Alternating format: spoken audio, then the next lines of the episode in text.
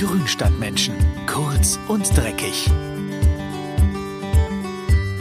Moin, Servus, Grüezi und Salü.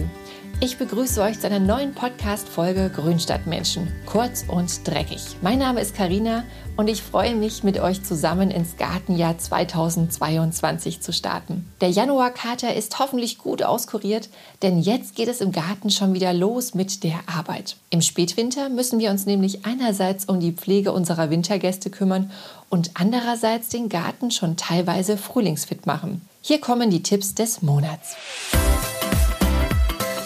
Der Ziergartentipp.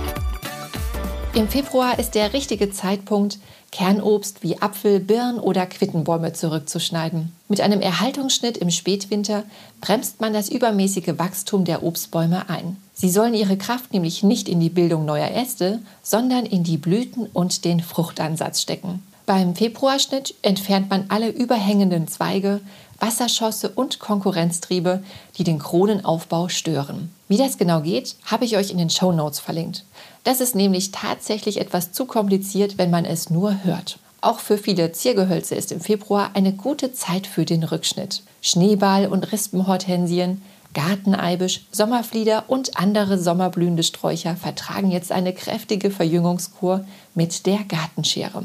Sucht euch für den Schnitt einen frostfreien Tag aus und wartet nicht zu lange, denn je später die Blühsträucher geschnitten werden, umso später setzt auch die Blüte ein. Der Nutzgartentipp.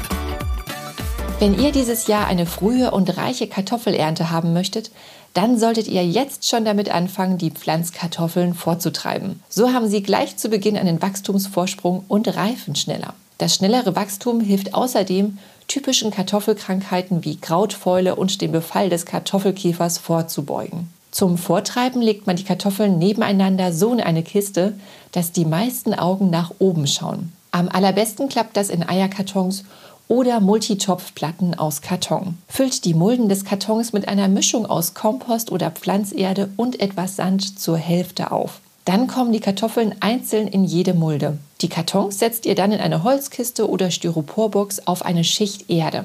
Das Substrat sollte immer leicht angefeuchtet sein, damit die Kartoffeln Wurzeln bilden können. Bei etwa 15 Grad Umgebungstemperatur und viel Licht treiben die Knollen bald aus. Ende März schneidet man die einzelnen Mulden, die jetzt gut durchwurzelt sein sollten, aus dem Pappkarton heraus und setzt sie komplett mit Kartoffel ins Beet. Und zwar so tief, dass die Keime, die aus der Knolle herausschauen, einige Zentimeter unter der Erde liegen.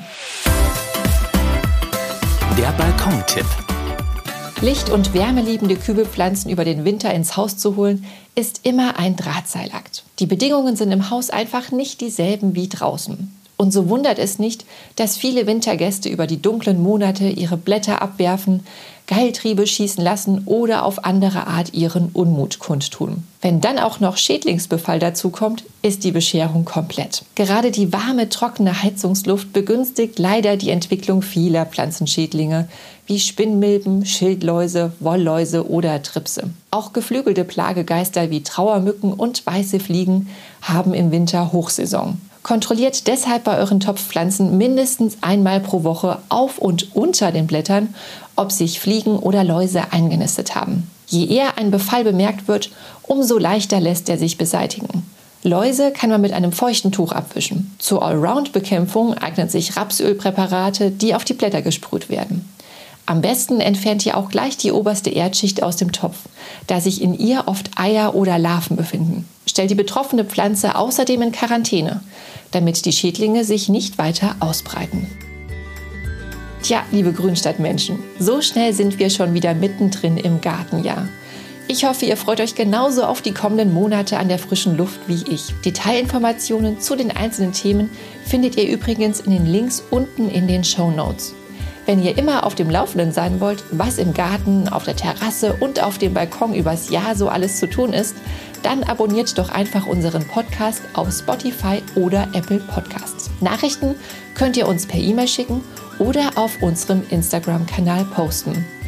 Viel Spaß und bis bald, eure Karina.